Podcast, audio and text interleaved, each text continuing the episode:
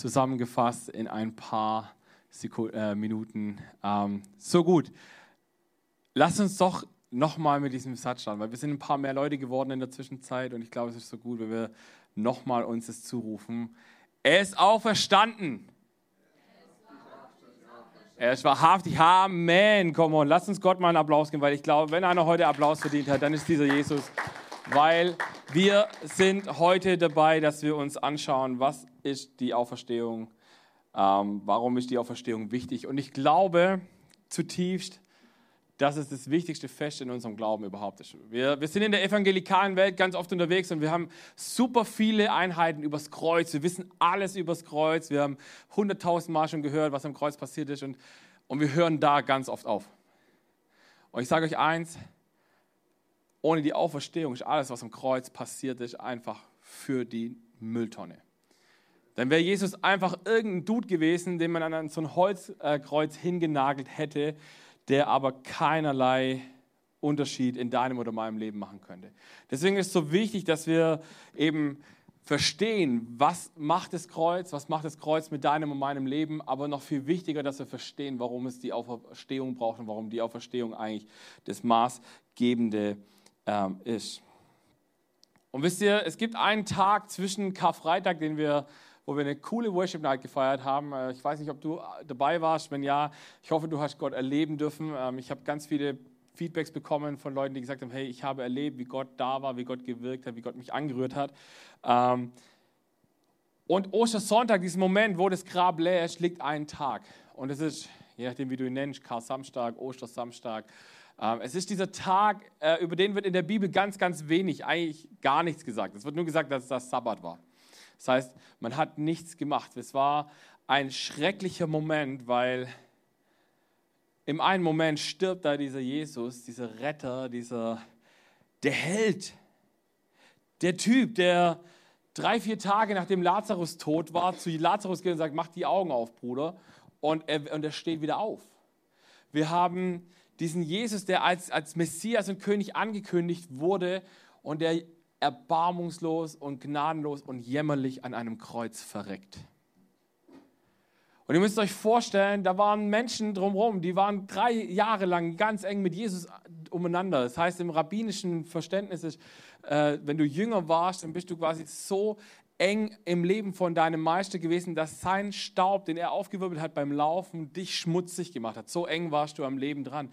Und dann gibt es diesen Moment am Kreuz, wo Warte mal, von zwölf Jüngern, wie viele waren da noch da? Ich glaube einer. Aber wer stand wirklich da, während Jesus gestorben ist? Da standen ein paar Frauen. Da stand zum einen stand da mal die Mama von Jesus, Maria. Und es wird überliefert, dass auch Maria von Magdala dort war, die ihren Jesus beim Sterben zugeguckt hat und die gelitten hat und die für dieses wahrscheinlich das schlimmste Moment überhaupt war. Und das ist, und das ist dieser Kar-Samstag-Moment, den wir haben. Vielleicht kennst du den in deinem Leben, dass du Momente hast, wo du wo Ver Ver Verzweiflung und Hoffnungslosigkeit so übermächtig in deinem Leben erscheinen, dass du denkst, da geht nichts mehr. Wie kann da noch irgendwas Gutes passieren? Und in dieser Phase sitzen diese Frauen am nächsten Tag zusammen und, und sie haben Öle vorbereitet und Kräuter und, ähm, und das ist ganz arg äh, interessant, weil, weil sie machen was, was auch in, die, in der Bibel nur beschrieben wird, dass es die Frauen gemacht haben. Die ganzen Kerle, sage ich jetzt mal, die da mit Jesus unterwegs waren, die haben das Weite gesucht. Die sind weggelaufen. Der Chef tot und wir weg. Ich weiß nicht, ob du sowas schon mal erlebt hast, wo du denkst, hey, ähm, ich finde es so heftig. So, und, dann, und dann streiten wir uns manchmal, ob Frauen in der Gemeinde was zu melden haben oder nicht. Freunde, Sorry, geht gar nicht. Ähm, und ich finde es spannend, weil ich habe mich in der Vorbereitung habe ich mir alle vier Evangelienberichte angeguckt und wenn du die liest, dann wirst du feststellen, jeder, jedes Evangelium beschreibt diese Auferstehungsgeschichte, auch die Kreuzigung mit anderen Aspekten. Ich glaube nicht, dass es darum geht, dass sie sich gegenseitig irgendwie ausspielen wollen, sagen, ich habe ein paar mehr Details oder weniger, sondern ich glaube, wenn wir alle zusammenlesen, dann bekommen wir so ein Gesamtbild. Und es war mir total schwierig äh, in der Vorbereitung, mich zu, mir zu überlegen, welches Evangelium nehme ich denn jetzt. Ich dachte dann erst so, ja komm, letzte Woche habe ich über Johannes gepredigt, äh, ich, starte mal mit Johannes und dann war mein, Frau, mein Thema ja die Frauen, die Engel und das leere Grab.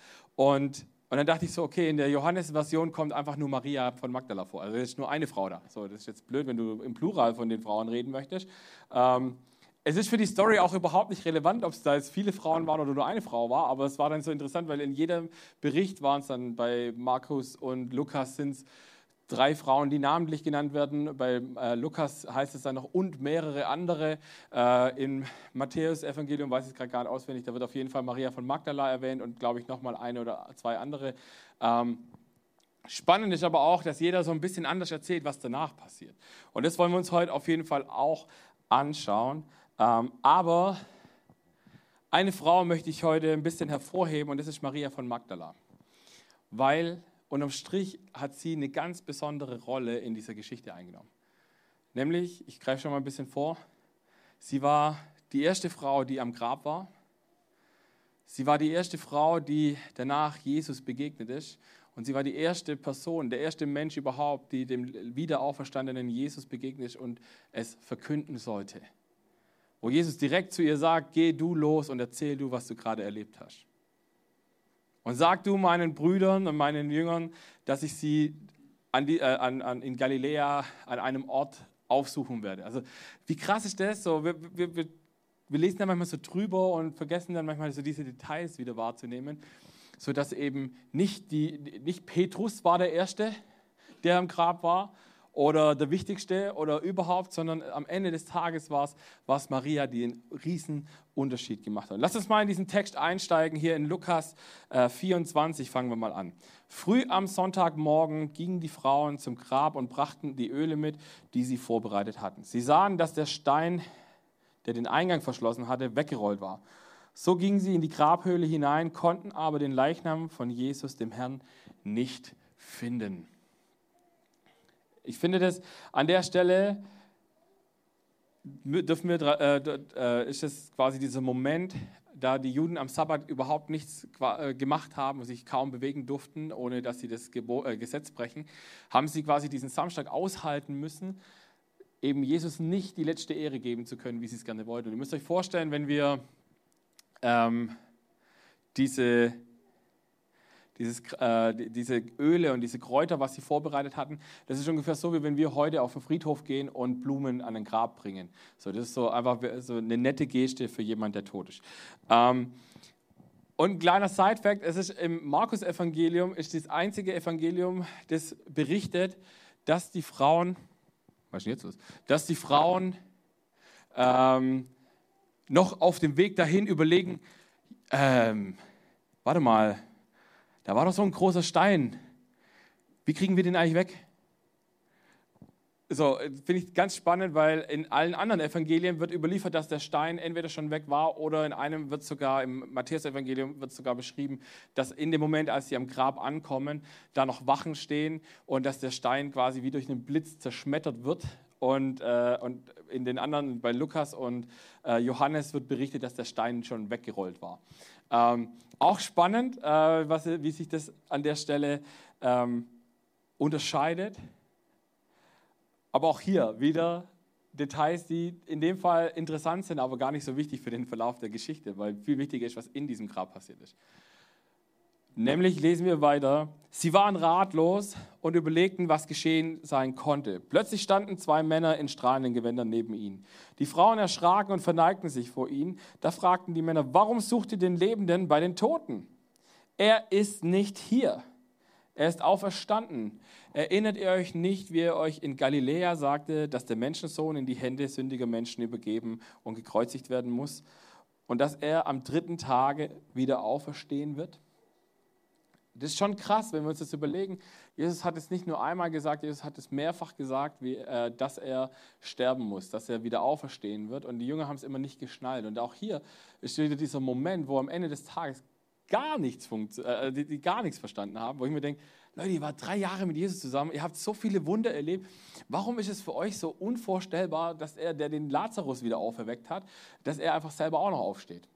So, aber nee, Jesus tot und wir rennen erstmal weg. Zack. Und ich finde diese Frage so spannend, warum sucht ihr den Lebenden bei den Toten?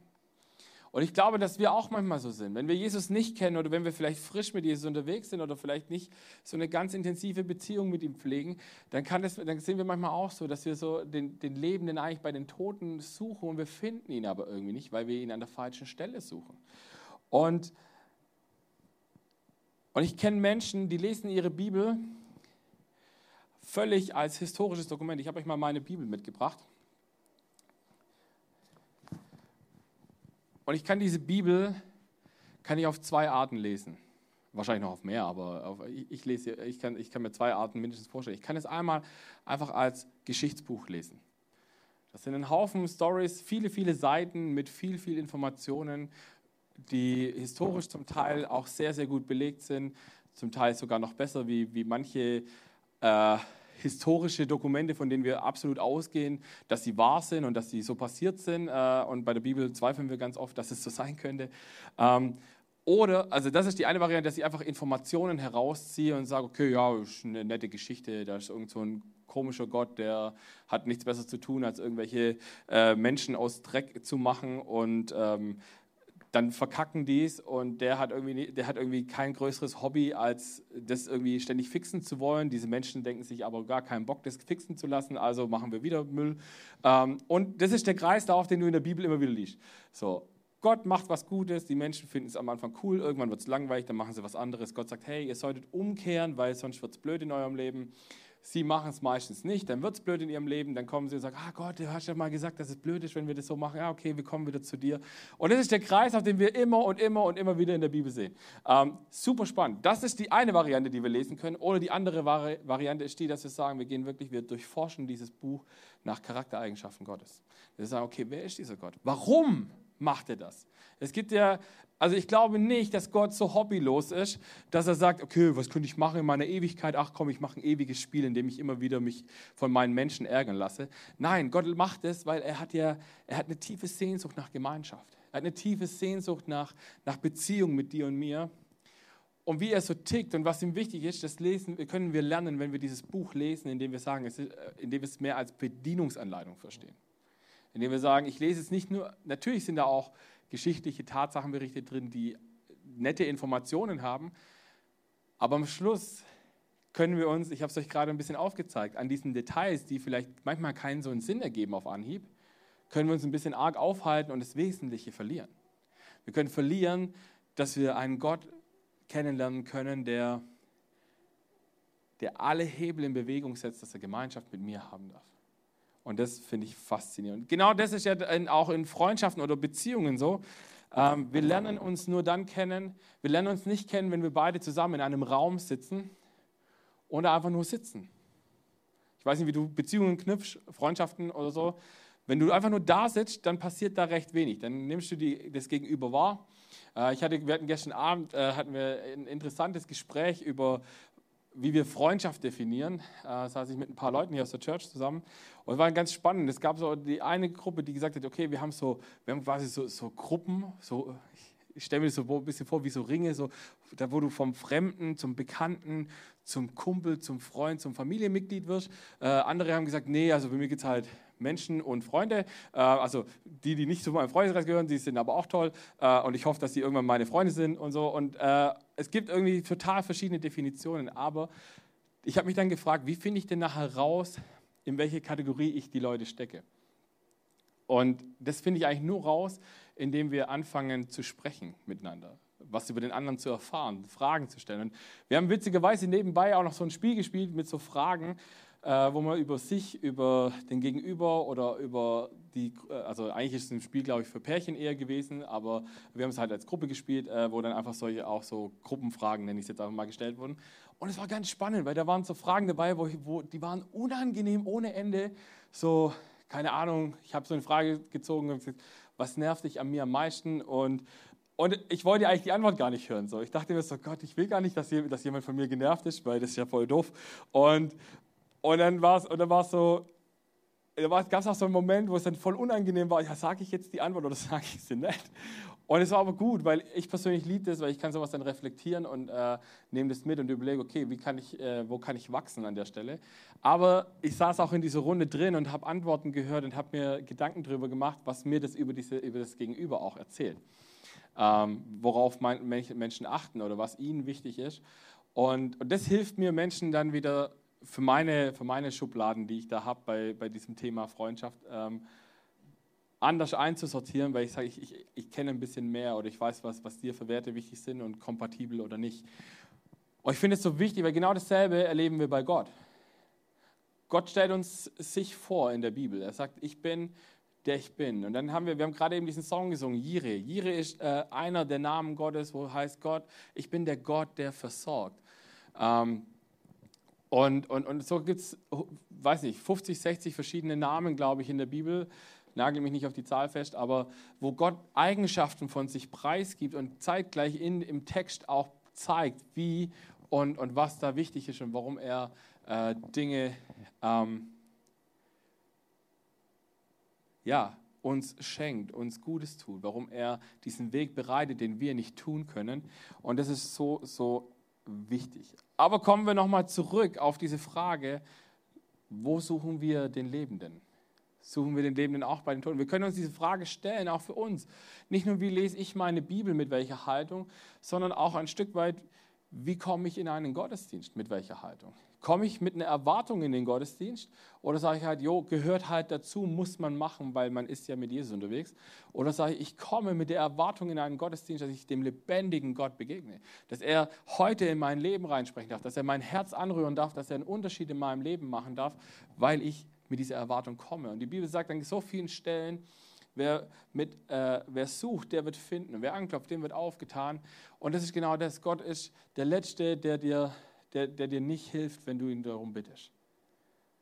Und trotzdem ist es so interessant herauszufinden, warum Gott so ist, wie er ist. Lasst uns noch äh, den nächsten Vers lesen, Lukas 24, 10 und 11. Da heißt es, die Frauen, die zum Grab äh, gegangen waren, waren Maria äh, Magdalena, Johanna und Maria, die Mutter von Jakobus und mehrere andere. Also hier haben wir diese volle Bandbreite, da waren es wahrscheinlich keine Ahnung, 10, 15 Frauen, die da Jesus die letzte Ehre geben wollten, vielleicht auch weniger.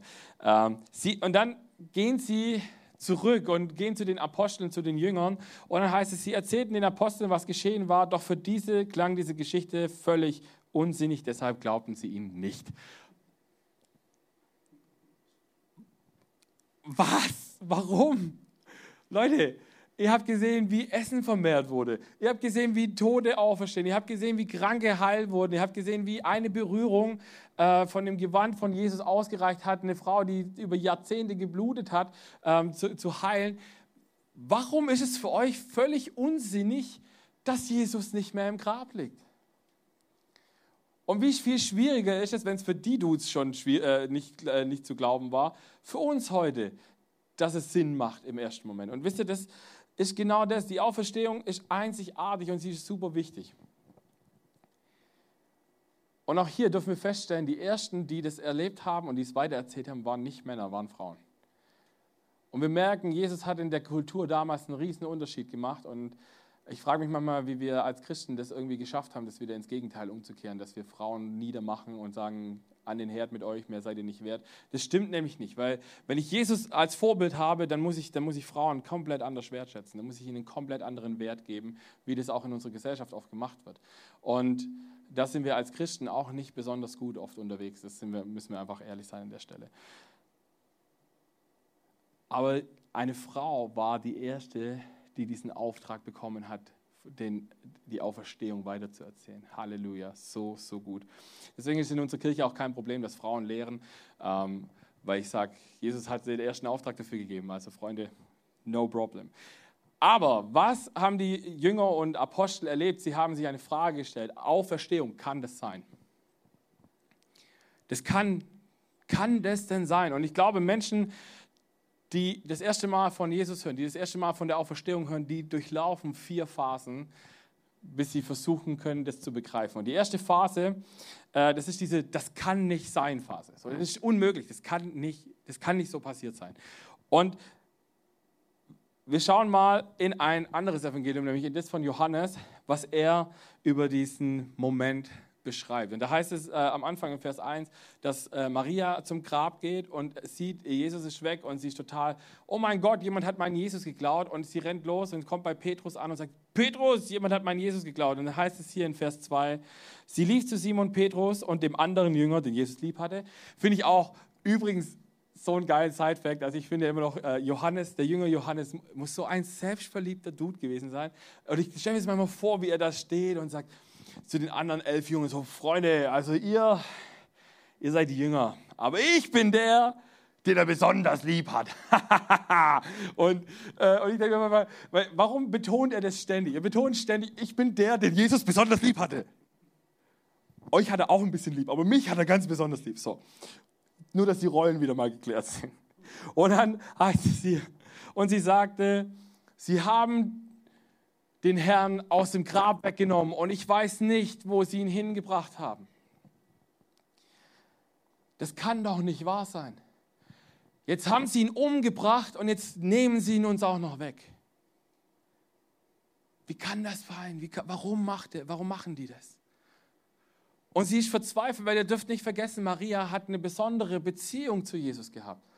Ich kann mir auch vorstellen, dass, dass sie Jesus nicht nur als, als als Retter und als Messias und als Rabbi geliebt hat, ich kann mir auch vorstellen, dass sie bestimmt tiefere Empfindungen noch für ihn hatte, weil was hat sie erlebt? Sie hat erlebt, dass er sie von Dämonen befreit hat. Sie hat ihm, kurz bevor er äh, ans Kreuz geht, hat sie ein ganzes Jahresgehalt an Salböl über seine Füße ausgeleert und hat es mit, mit ihren Haaren trocken gemacht. Das ist, das ist eine, eine demütigende Haltung, die so viel Ehre Gott gegenüber und Jesus gegenüber ausdruckt.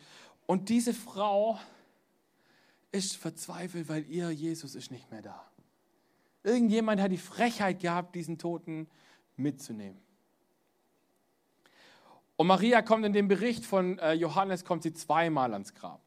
Einmal als erstes und dann holt sie die, die anderen zwei Dudes und und wir sehen hier auch wieder diese Treue, die die Frauen in der Bibel hatten. Sie werden ganz selten werden sie namentlich erwähnt. Und man weiß auch nicht, wie viele Frauen tatsächlich zu diesem großen 70er oder darüber hinaus Jüngerkreis gehört haben. Aber man geht davon aus, dass es einige Frauen waren, die Jesus da auch nachgefolgt sind.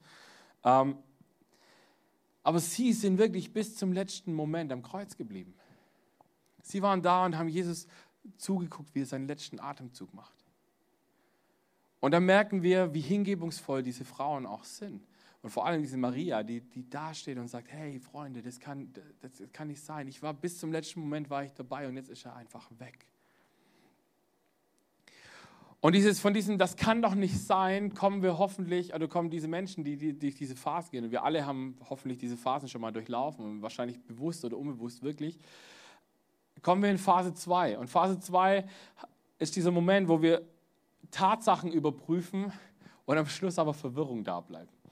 Und wir lesen, dass Petrus in diesem Bericht rennt los. Er rennt zum Grab. Und dann heißt es, dass Johannes, der Jünger, den Jesus lieb hatte, der war besonders schnell, wahrscheinlich, weil Jesus ihn lieb hatte, war er schneller wie Petrus. Ähm, und die rennen beide zum Grab. Und dann heißt es, dass der Johannes am Grabeseingang stehen bleibt, er traut sich nicht hineinzugehen. Und dann kommt Petrus und sagt, scheiß drauf, ich gehe jetzt da rein, ich muss das jetzt mit meinen eigenen Augen sehen. Und dann lesen wir hier, dann kam Simon Petrus ähm, und ging in die Grabhöhle hinein. Auch er sah Leinen, die Leinentücher dort liegen. Das Tuch, das den Kopf von Jesus bedeckt hatte, lag zusammengefaltet auf der Seite. Da ging auch der andere Jünger hinein, der zuerst beim Grab angekommen war. Ich, auch super geiler Lebenssatz. Oder nochmal kurz betonen, ich bin wichtig, ich war der Erste. Das erinnert mich immer ein bisschen an meine Tochter, die, die, äh, die auch immer die Erste sein möchte. Also wenn es ums Zähneputzen geht, dann sage ich immer, und wer ist der Erste? Und dann rennt sie los und dann ist sie, Papa, ich war jetzt schneller wie du. Und so stelle ich mir Johannes auch mal vor, so, Petrus, übrigens, du weißt, ich schreibe jetzt so auf, ich war Erster, gell? Also du warst zwar der Erste, der reingegangen ist, aber ich war der Erste, der dort war. Ähm, und dann heißt es, in dem Moment, wo er in, äh, reinging, er sah und glaubte. Er sah und glaubte. Und vielleicht kennt ihr diese Geschichte von Thomas, dem Jünger, der auch sehen musste, um zu glauben. Was sagt Jesus zu ihm? Jesus sagt, selig sind die, die glauben, ohne sehen zu können. Und das sind wir. Wir sind diejenigen, die, die erleben dürfen, wie Gott einen Unterschied in unserem Leben macht, weil, weil Jesus Glaube in uns weckt. Und hier auch wieder Details en masse in diesem Text. Zum Beispiel, Die, äh, es gibt äh, im Matthäus-Evangelium wird erzählt, dass die, äh, die hohen Priester und Schriftgelehrten den Soldaten, die an diesem Grab Wache gestanden haben, Geld gegeben haben, damit sie erzählen, dass die Jünger Jesus Leichnam geklaut haben, weil er ja nicht, weil es kann ja nicht sein, dass er auferstehen darf. So, weil dann hätte er ja prophetische Worte erfüllt, die schon tausende Jahre vorher über Jesus ausgesprochen worden sind. Und deswegen haben sie die, die Wachen bestochen, heißt es da. Und auch hier, es macht doch überhaupt keinen Sinn, wenn jemand diesen Jesus klaut, also egal, was für ein Grabräuber äh, was klaut, der achtet im Normalfall, ich weiß nicht, ob ihr schon mal einen Indiana Jones Film gesehen habt, aber Indiana Jones achtet nicht drauf, dass das nachher alles noch heil ist. So, der nimmt das, was er haben will und dann rennt er raus und dann geht alles kaputt um ihn rum. So, warum? Mal angenommen, jemand klaut diesen Leichnam von Jesus, um da irgendwie was, also zum einen, warum sollte das passiert sein? Also was hätten die, äh, die, äh, die Menschen, also die Römer hatten nichts davon, dass dieser Jesus auferstehen soll. Die Juden hatten nichts davon, dass sie diesen Jesus, dass sie den Leuten dieses Märchen verkaufen, von der ich auferstanden. Und ich kann mir nicht vorstellen, dass sich von diesen Jüngern, die alle weggerannt waren, in dem Moment, wo Jesus noch am Leben war und am Kreuz hing, dass irgendeiner sich die Mühe macht, dann dahin zu gehen, den Leichnam von Jesus auf die Schulter zu nehmen, rauszulaufen und dann aber noch darauf zu achten, dass aber auch ja das Tuch sauber hingelegt wurde. Da steht, es wurde zusammengefaltet. Das ist halt nicht nur, das lag da, sondern es wurde fein säuberlich zusammengefaltet. Äh, wir hatten es vorher. Jascha meinte so, hey, äh, da könnten wir vielleicht noch was lernen. Jesus war wohl sehr ordentlich. Bevor er geht, räumt er noch auf. Ähm, könnte ich mir vielleicht die eine oder andere Scheibe von abschneiden von Jesus. Äh, aber wenn Jesus einfach nur geraubt worden wäre, dann, hätte, dann bin ich zutiefst davon überzeugt, dass keiner, also zum einen haben wir diesen Bericht, dass dort Wachen waren. Das heißt also einfach so hätte man Jesus nicht rausnehmen können.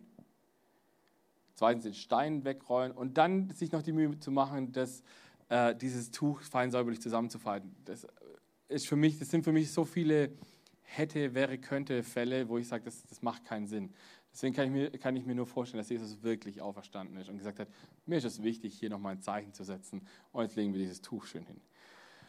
Und dann kommen wir in eine dritte Phase. Diese dritte Phase heißt, persönliche Begegnung mit Jesus führt zu Glauben und Verständnis. Wenn wir diese Berichte lesen, bis zu diesem Zeitpunkt, kann es sein, du bist unterwegs oder willst diesen Jesus kennenlernen, liest Bibel, versuchst zu wachsen, redest mit Menschen, die vielleicht auch schon mit diesem Jesus unterwegs sind und du bist vielleicht nachher verwirrter, wie du, dir, äh, wie du vorher in diese Fragen reingegangen bist. Kennt ihr diese Gespräche, wo du mit einer klaren Frage reingehst und mit wesentlich mehr Fragen nach draußen gehst und denkst, ich habe weder die eine Frage beantwortet bekommen, noch verstanden, was die mir eigentlich erklären wollten. Ähm, und ich glaube, das passiert, wenn wir, wenn wir uns nicht mit diesem Buch beschäftigen, wenn wir nicht anfangen zu sagen, ich will Gottes Charaktereigenschaften verstehen, ähm, um das ein, besser einzusortieren.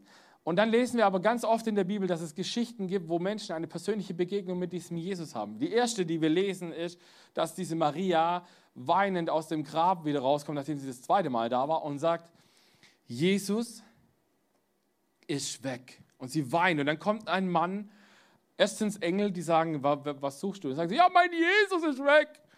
Und dann kommt eine andere Stimme, die sagt, warum weinst du, Maria? Und sie sagt, ja, die haben meinen Jesus weggenommen. Und dann sagt Jesus, ähm, nee, das kann nicht sein. Er sagt dann Maria und er betont es so, dass sie in dem Moment checkt, that's my Jesus. Kommt und sagt, hey Jesus, krass. Und dann will sie ihn anfassen. Und dann heißt es in dem Text, fass mich nicht an, weil ich muss ich darf jetzt nicht angefasst werden. Es war so, so quasi, ich habe manchmal das Gefühl, es war so ein Zwischenzustand zwischen dem verherrlichten Jesus und, und dem nicht, äh, äh, dem gerade auferstandenen Jesus, weil irgendwas war da, dass sie ihn nicht anfassen darf. Aber dann sagt sie, geh, äh, sagt Jesus zu ihr, geh los. Und dann lesen wir in äh, Vers 18, Maria Magdalena fand die Jünger, also Jesus sagt zu ihr, hey, geh los und erzähl meinen Jüngern, dass ich sie an diesem oder jenem Ort besuchen werde. Und dann heißt es, Maria Magdalena fand die Jünger und erzählte ihnen, ich habe den Herrn gesehen. Dann berichtete sie, was er ihr aufgetragen hatte. Maria spricht mit Jesus, bekommt einen Auftrag und es macht einen Unterschied in ihrem Leben. Und hier kommt ein Punkt, und das ist die vierte Phase, in die wir kommen können, und die heißt persönliche Hingabe. Wenn wir diese persönliche Begegnung mit Jesus hatten, dann, dann sind wir bereit, alles zu geben, was wir haben, um diesem Jesus nachzufolgen.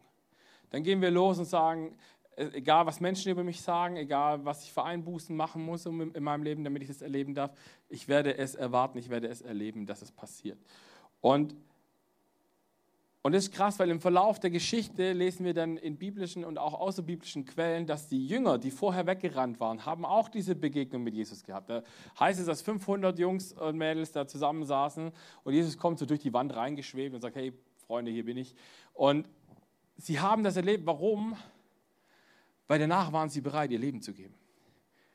Und ihr müsst, mal, ihr müsst es mal äh, durchforschen und durchstudieren, wie die einzelnen Jünger nachher für Jesus gestorben sind. Die sind danach losgezogen in, in verschiedene Regionen und haben das äh, Evangelium verkündet und sind losgegangen und haben, haben es in Kauf genommen. Der eine wurde über Kopf gekreuzigt, der nächste wurde, äh, wurde verbrannt, der wieder ein anderer wurde, wurde gesteinigt, der nächste hat das erlebt. Und ich frage mich ganz ehrlich, würdest du das tun, das über dich ergehen lassen, wenn du nicht davon über, absolute Überzeugung hättest, zu sagen, ich habe das erlebt? dieser Jesus ist mir leibhaftig gegenübergestanden. Deswegen bin ich bereit, dass du mir eine Knarre an den Kopf hältst und abdrücken darfst, weil ich weiß, wo ich hinkomme am Ende des Tages. Das ist Hingabe, Freunde. Das ist das, wo wir erleben dürfen, dass das, was wir mal gehört haben, das, was wir gelesen haben, dass es lebendig wird. Und die Frage ist, in welcher Phase bist du gerade? Bist du heute hier und sagst, gut, Jesus habe ich schon ein bisschen was von gehört, deswegen wäre ich jetzt nicht zu einem Ostergottesdienst alleine vielleicht gekommen. Aber bist du eher in der Phase, wo du sagst, ich bin, ich kann das noch gar nicht glauben, was da alles passiert ist? Oder dass dieses Buch echt ist, dass es wahr ist, was da drin steht? Oder vielleicht bist du in der Phase, wo du sagst, ähm, ich bin gerade dabei, Sachen zu überprüfen, aber ich bin einfach immer noch hart verwirrt bei vielen Themen ähm, verstehe es auch nicht. Und das ist auch ganz normal, dass wir Dinge nicht auf Anhieb verstehen. Ich habe äh, in unserer Explore-Gruppe haben wir ganz am Anfang gefragt, so, wenn jeder von uns einen Wunsch hätte an Gott, was würden wir uns wünschen? Und ich habe gesagt, ich würde mir wünschen, dass ich dieses Buch lese und sofort instant alles verstehe, was er mir sagen möchte damit. Und nicht irgendwie noch interpretieren müsste oder überlegen, könnte das sein oder meinte Jesus es vielleicht so oder so, sondern dass ich lese und einfach direkt weiß, das meinte er. Ähm, und dann aber persönliche Begegnung mit Jesus. Vielleicht bist du auch an diesem Punkt, wo du sagst, hey, ich habe jetzt eine persönliche Begegnung mit diesem Jesus gehabt und das hat was in mir ausgelöst. Ich glaube jetzt. Oder du bist so kurz davor vor dieser Begegnung. Ähm, oder eben auch dieser Moment, wo du sagst, okay, ich habe das alles erlebt und ich bin eigentlich dabei, Vollgas zu geben. Zu sagen, ich gebe alles, was ich kann. Weil die Auferstehung hat Kraft. Und die hat Kraft und Bedeutung für unser Leben. Und und ich möchte euch das mitgeben, das ist jetzt der Punkt, an den wir jetzt kommen. Jetzt äh, gehen wir davon aus, oder ich gehe jetzt mal davon aus, dass ihr mit mir seid und sagt, dieser Jesus ist wirklich auferstanden. Ähm, es ist für mich eine Tatsache. Und wenn es für dich eine Tatsache ist, dass dieser Jesus auferstanden ist, dann hat es Kraft und Bedeutung für uns. Nämlich folgendes: Weil Jesus auferweckt wurde, wissen wir, dass das Reich des Himmels in die Geschichte der Erde eingetreten ist. Jesus wäre nicht auferstanden, wenn dieser Gott im Himmel nicht gesagt hätte, ich muss eine entscheidende Tatsache in der Geschichte ändern, nämlich den Sündenfall, der da passiert ist, tausende Jahre vorher, den muss ich verändern, den muss ich wieder umkehren. Durch die Auferstehung wissen wir, dass der Tod besiegt wurde und dass Gott auch uns von den Toten auferwecken wird. Die Bibel sagt es immer wieder, dass äh, eines Tages werden wir alle vor Gott stehen und eines Tages werden wir alle auferweckt werden äh, und mit Jesus im Himmel Party feiern. Weil Jesus auferweckt wurde, können wir glauben, dass das passieren wird. Die Auferstehung gibt uns als Kirchen die Autorität, das Wort Gottes zu, zu verkünden.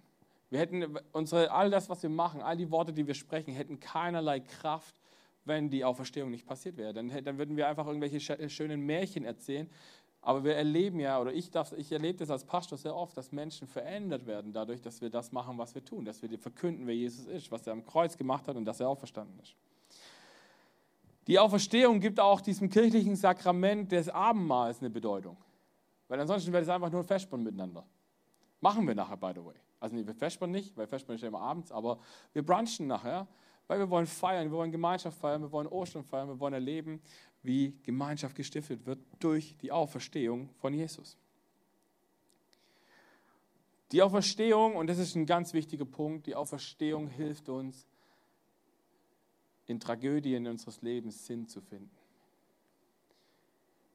Und ich glaube, das kennt jeder von uns. Wir haben Dinge in unserem Leben erlebt, äh, wo, wo, wir, wo wir den Sinn manchmal hinterfragen. Menschen sind gestorben in unserem Leben, wo wir vielleicht nicht verstehen, warum hat es sein müssen.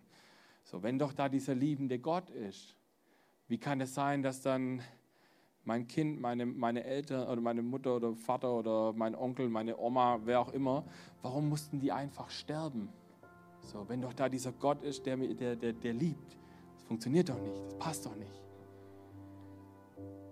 Und es gibt so viele Dinge, die wir, die wir erleben können, wo wir, wo wir Zweifel haben, wo wir sagen, das macht keinen Sinn. Warum muss ich durch diese Situation in meinem Leben durchgehen? Die Auferstehung gibt dem ganzen Sinn. Am Ende wird alles gut. Wir haben den Tod, wir haben diese, dieses absolute, es ist alles verloren Moment, diesen Tag des Aushaltens, der Trauer, der Verzweiflung und dann kommt der Freudentag.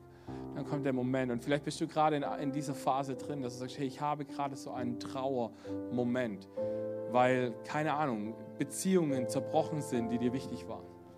Ähm, wo du da stehst und sagst, hey, warum was kann da Gutes draus vorkommen? ich weiß eins, es kommen gute Dinge daraus hervor. Warum die Bibel sagt, den Gläubigen dient alles zum Besten. Und die Bibel ist sehr deutlich, indem sie sagt, wenn es nicht gut ist, dann ist es noch nicht das Ende. Weil am Ende wird alles gut.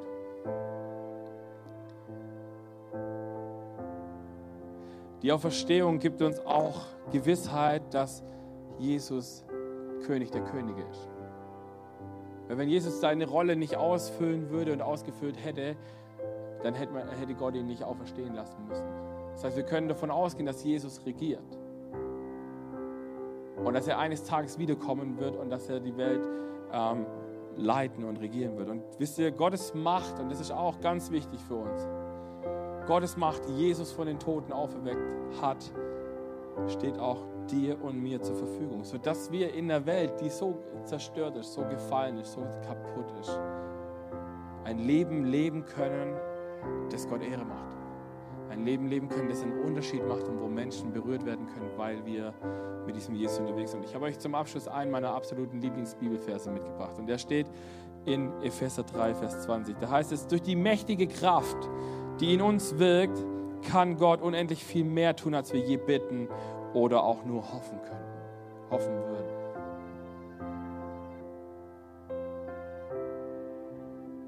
Egal wie groß du träumst,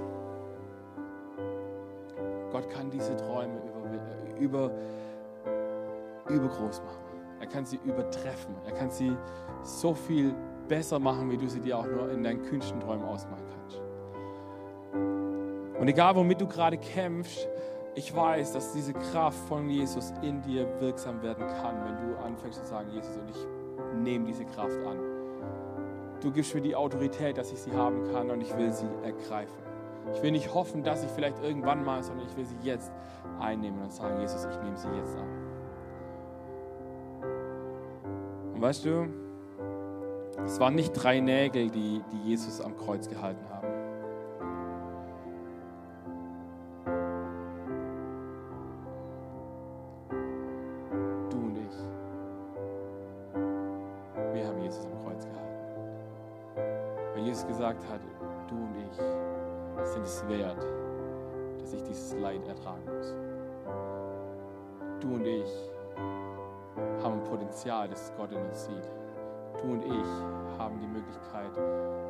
Welt ein bisschen besser zu machen. Menschen Hoffnung zu geben, die in Hoffnungslosigkeit stecken. Menschen etwas mitzugeben, was, was sie vielleicht noch nie sich erträumt haben.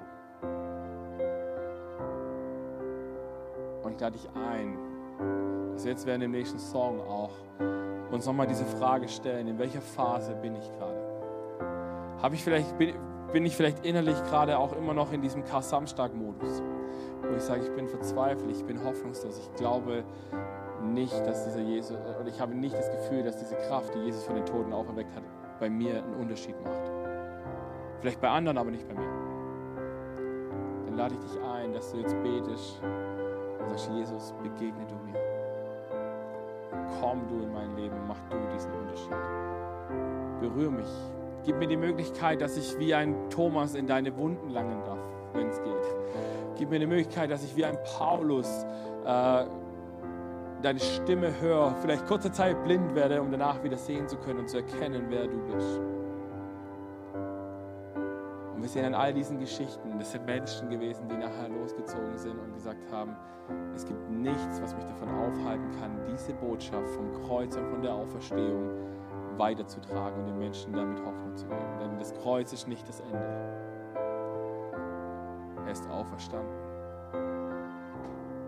Er ist wahrhaftig auferstanden.